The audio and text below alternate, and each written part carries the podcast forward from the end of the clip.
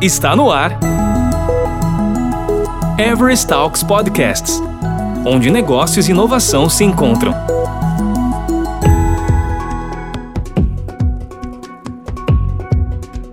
Em sua 11 edição, o Open Innovation Contest é uma oportunidade única para startups de todo o planeta, inclusive no Brasil. E se o seu sonho é co-criar e gerar negócios inovadores com uma grande corporação, este concurso também é para você. O Open Innovation Contest é um dos temas deste podcast em dois capítulos, conduzido por Roberto Celestino, Head de Inovação Everest Brasil, com a participação de Tatiana Nagamini, funcionária do governo japonês na Jetro, e André Ramos, CEO da Mindfy, startup brasileira do setor de saúde que se lançou para o mundo a partir desta competição.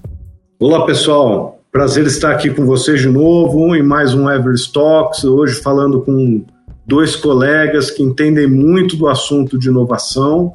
É, o nosso tema é, hoje é isso, né? Inovações que vão além das fronteiras. A gente vai falar aqui um pouco é, desse assunto que a gente tem com o Japão, das iniciativas relacionadas entre Brasil e Japão.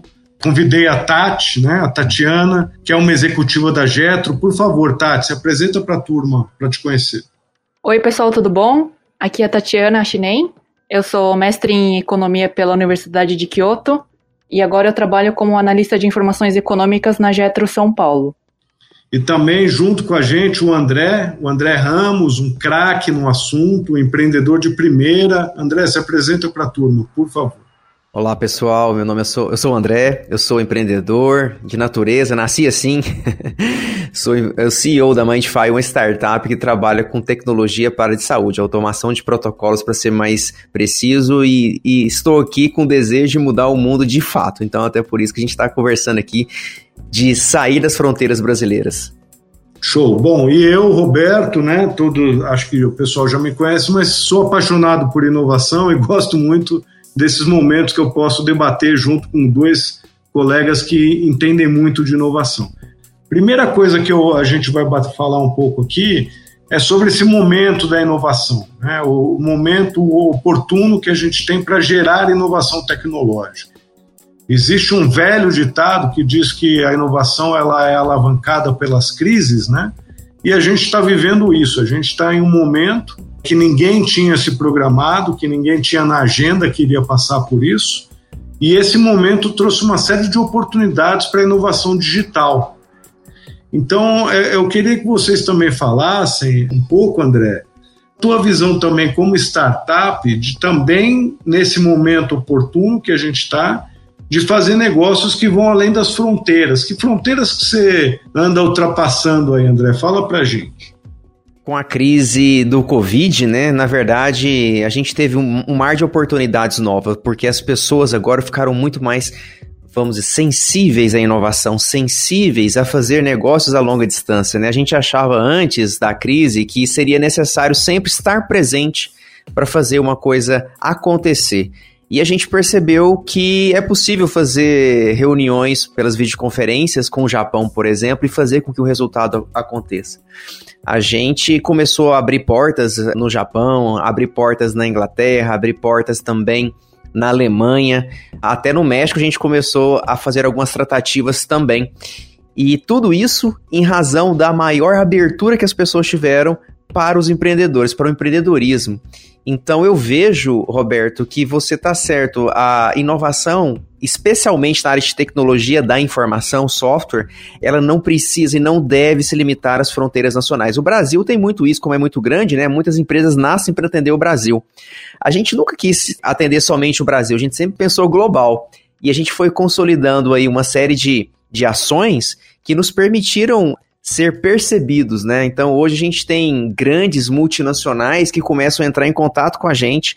A gente recebeu pesquisas de empresas contratadas de prospecção. Então o que, que eu quero dizer? Que o momento da pandemia é propício para todo mundo fazer negócio no mundo inteiro e a gente está dando passos largos, inclusive com a ajuda da Getro, que a Tatiana está aqui representando. A Getro tem ajudado a gente demais. Eu até queria que ela falasse um pouquinho sobre isso para que mais empreendedores também aproveitem isso que a gente já está aproveitando. Ah, obrigada, André. É um prazer ajudar vocês a expandir negócios com o Japão. Então, só explicar um pouquinho sobre a Jetro, é um órgão do governo japonês, vinculado ao Ministério da Economia, Indústria e Comércio. É, a gente está presente em mais de 50 países fisicamente para apoiar as empresas japonesas a fazerem negócios locais. Aqui no Brasil, a gente está há mais de 60 anos apoiando as empresas brasileiras. E agora, recentemente, a gente começou o programa Investe Japão, a gente quer identificar e apoiar as empresas com potencial de fazer negócios no Japão. Só que, como a gente é do governo, a gente não quer levar qualquer empresa. A gente quer levar as empresas que vão trazer algum tipo de benefício para a sociedade japonesa. Então, na área de tecnologia, especialmente agora nas áreas digitais. Por quê? O Japão é muito conhecido pela inovação na área de hardware. Então, máquinas, equipamentos, carros, né? O Japão é referência. Só que na parte digital, o Japão ficou um pouco para trás, comparado com os Estados Unidos, a China, inclusive. Tradicionalmente, os japoneses têm uma certa resistência a adotar novas tecnologias, especialmente na área de saúde e educação. E o que, que a gente viu? A Covid veio como um catalisador para a área digital. As próprias empresas que o governo do Japão fez entrevista, eles estão mais favoráveis à adoção de novas soluções na parte digital. Inclusive, a gente estava analisando os dados da economia japonesa, eles sofreram uma queda de quase 30% do PIB no primeiro trimestre, desde que ocorreu a Covid, porque caiu exportações, vendas, consumo interno. As empresas estão um pouco na dúvida como que vai ser o futuro, não só no Japão, aqui também. E a única certeza que as empresas demonstraram é que elas vão continuar investindo em software e nessa parte de digitalização, porque eles viram que é essencial para continuar tanto a parte operacional da empresa, teleworking, né, o trabalho de home office, como que você consegue controlar os trabalhadores estando em casa e fazendo com que eles alcancem os resultados das empresas. E também como que você consegue garantir um contato com os seus clientes para manter as vendas. É, na área de saúde também o Japão está fazendo várias reformas, especialmente na área de telemedicina e desenvolvimento de novas drogas. Antigamente, até recentemente, para você usar telemedicina, precisava obrigatoriamente uma primeira consulta presencial. Só que agora, por causa da Covid, você não precisa. Por enquanto, né, a gente não sabe se vai continuar essa regra, mas você já pode começar a sua consulta 100% online. E a gente viu também que as empresas é, japonesas e o próprio governo local, eles estão querendo encontrar mais soluções digitais. Então, a gente está promovendo parcerias com startups não só locais, mas internacionalmente. Então, o André veio em uma boa hora, por causa da solução dele, tem bastante potencial, e a gente está ajudando é, ele para participar de feiras e encontrar potenciais parceiros japoneses aqui e no Japão muito boa essa colaboração, né? Win-win-win, é, né? Que a gente fala, né? Eu tenho percebido essa sensibilização de todo empreendedor, seja ele de uma grande empresa, seja do governo, seja da, da startup, do hub, da universidade, mas é o, o, o senso de colaboração. Toda essa colaboração ao entorno da inovação ajudou com que as empresas também aculturassem mais para a inovação, tenham um pouco mais de apetite para gerar mais inovação colaborativa e aberta, né? E isso gerou muitas iniciativas legais que a gente tem visto no mercado. Se você parar um pouquinho, você vai ver iniciativas de inovação em grandes empresas, em grandes hubs, em grandes universidades. E eu queria perguntar isso para você, Tati. Fala um pouco dessa iniciativa, Tati, para todo mundo entender e como eles podem participar ou ajudar e colaborar nisso. É, o Invest Japão é um programa que foi criado pelo ex-primeiro-ministro Abe, porque ele viu que o Japão, um quarto da população é idosa. Então ele queria envisionar o futuro como é que a economia seria sustentável, com a redução da, da natalidade, então eles viram que teriam que focar mais na, na área de tecnologia e inovação, tanto para dar melhor qualidade de vida para o cidadão idoso japonês, quanto para combater o emprego baixo, né? A taxa de trabalhadores baixa no futuro. Então, desde 2011, eles começaram o Invest Japão, para atrair as empresas de tecnologia para entrar no mercado japonês. E aí, o nosso programa, a gente oferece totalmente gratuito para qualquer empresa em qualquer país que a gente está presente. Basta você ter o potencial e o interesse de entrar no mercado japonês. O programa Investe Japão, a gente quer trazer as empresas estrangeiras ao Japão. A gente foca nas pequenas e médias empresas, mas a gente também tem clientes grandes, como Plug and Play, que é a aceleradora dos Estados Unidos, entrou no Japão com o apoio da Jetro. Tem a Johnson Johnson é, na parte de, de saúde. Então, essa parte é o Investe Japão. A Jetro Tóquio começou uma iniciativa de criar um hub de inovação em Tóquio, unificando os escritórios locais da Jetro em vários países. E a gente está muito feliz que esse ano a gente conseguiu incluir a América Latina no mapa de parcerias. Esse hub de inovação de Tóquio, a gente encontra parceiros, é, startups brasileiras ou americanas, para fazerem parcerias lá no, no Japão. Tanto que o, o André vai participar como nosso convidado da Ceatec, que é a maior feira de TI e na parte de Smart City, para oferecer soluções de saúde para grandes empresas japonesas que querem fazer Open Innovation. Aí um dos parceiros é a NTT Data também. Isso é uma excelente notícia, hein, Tati? Que iniciativa legal. André, fala um pouco dessa, pelos, pela sua ótica, como é que é essa parceria? Que, como é que é uma startup brasileira cruzar o, o mundo inteiro para fazer negócio no Japão? Para mim, o Japão era uma coisa meio mística, assim. A gente parecia que era um outro planeta, né? Pensando como brasileiro. Mas a gente percebe que lá no Japão, a gente tem. É, são humanos, né? Tem problemas assim como a gente, características, vícios até de, de, de jeitos de ser, que eu quero dizer, né? Particularidades bem interessantes. É muito interessante conhecer, dá, dá vontade de, de, de fazer negócio para a gente se complementar, porque a gente aprende muito mais do que ensina muitas vezes, né?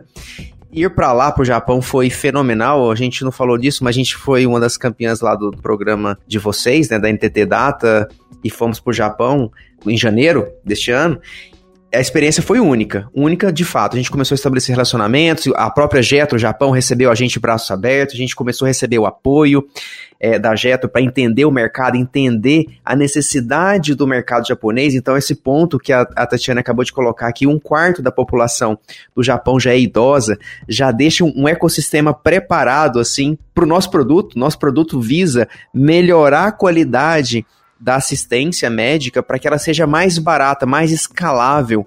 Tem no Japão um mercado perfeito para que isso aconteça. E mesmo lá, que é um país rico, tem dificuldade de tratar a sua população que está ficando idosa. Imagina num país como o Brasil, que tem muito menos recursos disponíveis, né? É, e talvez complicadores muito maiores por conta da, da extensão territorial. A Getro também ajudou a gente, Roberto, a, publicando matérias em japonês. É muito legal a gente, a gente ver o nosso nominho lá em japonês, né, sendo publicado nos sites do Japão. E isso tem trazido um, uma notoriedade grande para a gente. Então não tem sido fácil, porque é, realmente é um outro mundo. A gente tem que entender regulação com muita, é, com muito afinco, porque o, o Japão é um país muito regulado nessa área de saúde, eu acho que até em todas as áreas, muito parecido até com o Brasil, então não é fácil, mas é possível porque a Getro apoia nesse ponto. O acesso aos clientes em potencial, a Getro está apoiando diretamente que é na questão de apresentar mesmo. Ela já, já me ajudou no sentido de, ó, esse aqui é o hospital, esse aqui é o empreendedor. Já, já apertamos mãos nesse sentido em negócios que vão dar certo, estão caminhando para dar certo. E tem uma, um apoio que eu vou dizer de forma indireta, que é como do, do, do CEATEC, que é o evento internacional de, de altíssimo impacto que dificilmente uma startup teria acesso. E agora a gente vai estar tá lá, junto com a Jeto, nesse evento, comunicando com essas empresas japonesas só desse movimento tá acontecendo, Roberto, tá, tá, tá vindo um movimento complementar muito interessante, porque a gente vai ganhando notoriedade, né? A gente vai ganhando notoriedade no sentido assim, olha, eu tô vendo que aquela empresa lá, de Fai, tá fazendo negócio no Japão, tá tentando fazer negócio no Japão, tá se preparando para isso. Em razão desse movimento que a gente vai divulgando nas redes sociais, a gente começa a receber convites para outras coisas. Por exemplo, a gente foi convidado pelo nosso Ministério da Economia para participar de um evento do, no Japão amanhã. Então, amanhã, às 7 horas da manhã, né, às, às 19 horas da noite lá, eu já estou participando de um evento que não foi capitaneado pela Jetro, mas foi a ação é, que a Getro iniciou, que me fez ser convidado para esse evento, que inclusive a NTT Data vai participar na figura do CAS, né, que a gente conheceu no evento. Muito legal. Esse é o espírito empreendedor, né, André? A gente é, fazer os contatos e alavancando quem pode somar, né?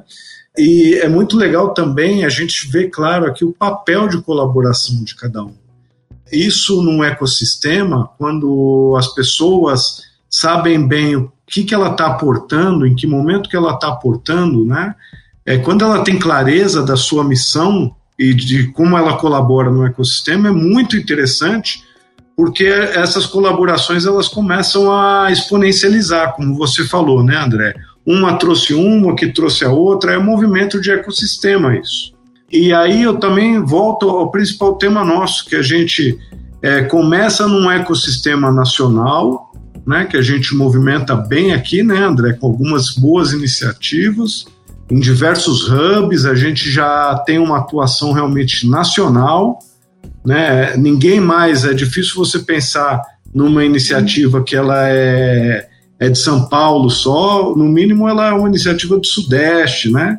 É, mas agora a maioria das iniciativas de qualquer hub, de qualquer incubadora, NIT, ela é uma, ela já tem uma, uma visão nacional. E aí quando a gente fala, olha, agora com esse momento todo da crise, isso acelerou muito uma colaboração internacional, global. Né?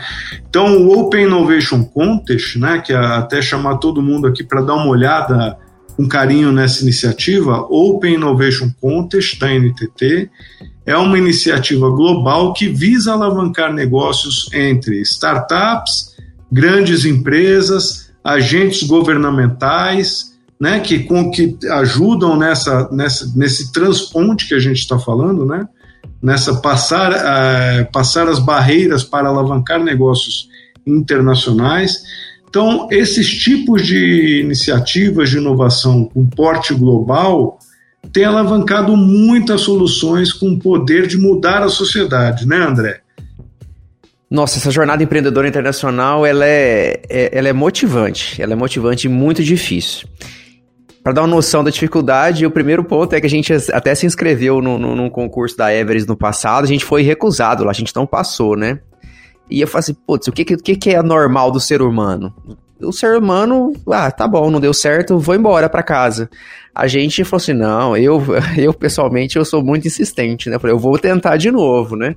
Aí eu tentei no segundo ano lá e deu certo. A gente foi é, contemplado aí é, no Open Innovation Contest, vencemos a edição do Brasil e junto com a outra empresa que ficou empatada com a gente também, uma empresa excelente, é, que é a Lookbox. E juntos a gente foi pro Japão, né? É, para fazer a, a apresentação nossa lá no concurso. O concurso foi. A gente não venceu no Japão, a gente foi muito bem colocado, a gente pegou um feedback depois do, do vice-presidente, dizendo que a gente ficou na área de saúde lá é, em segundo lugar, sendo que o primeiro foi o. É, o primeiro da área de saúde foi o grande campeão. Mas o ponto é: esse grande campeão fez vários negócios é, em razão do concurso e a gente também. Inclusive aqui no Brasil a gente tem contas hoje que a gente está trabalhando em conjunto. Tem operador de saúde que tem o grande campeão que veio lá do, é, do concurso para o Brasil e a gente também está fazendo negócio aqui do Brasil. Agora a gente está indo para fora também fazer negócio com o Japão e ele também está por lá. Então acaba que a gente vai se colaborando, se potencializando. As empresas envolvidas nesse ecossistema acabam se ajudando, mesmo que elas não tenham combinado nada. Porque inovação é isso, é, uma, é, é, é um ecossistema. Quando uma pessoa vê dando certo, ela começa a chamar outra pessoa para entrar também, começa a ter um movimento que no final do dia quem ganha é a sociedade. Então a gente fica muito empolgado de ver as coisas dando certo. A exposição que a gente teve no Open Innovation Contest no Japão foi muito legal. A gente saiu na Rede Globo, aqui no Brasil, a gente saiu em matérias lá no Japão, até capitaneada pela Jetro, aí, como, como eu mencionei. Em razão dessa grande exposição, ficou mais fácil para a gente fechar negócios no Brasil. Então, acabou que foi importante, por exemplo, que indústrias farmacêuticas começassem a entrar em contato conosco, a gente começou a fechar negócios que começaram no Brasil, mas já estão se expandindo. A gente ganhou agora recentemente uma parceria com a Bayer fenomenal. E a Bayer já não está falando de Brasil, ela está falando de mundo já em tecnologias com, com, conosco, né? Porque eles têm uma, uma iniciativa bem legal que chama Life Hub, que, são, que é um ecossistema de inovação global. Então, isso já é uma oportunidade concreta que, com certeza, o resultado que a gente teve no Open Innovation Contest ajudou a gente a alavancar. Por quê? Quando a gente fala assim, eu já fui no Japão e fui premiado. Poxa, isso já muda de cara. Assim, é, é quase um cartão de visita. E de fato é um cartão de visita que tem ajudado a gente. Você ouviu Everest Talks Podcasts, onde negócios e inovação se encontram. Toda semana tem novidades por aqui. Até lá!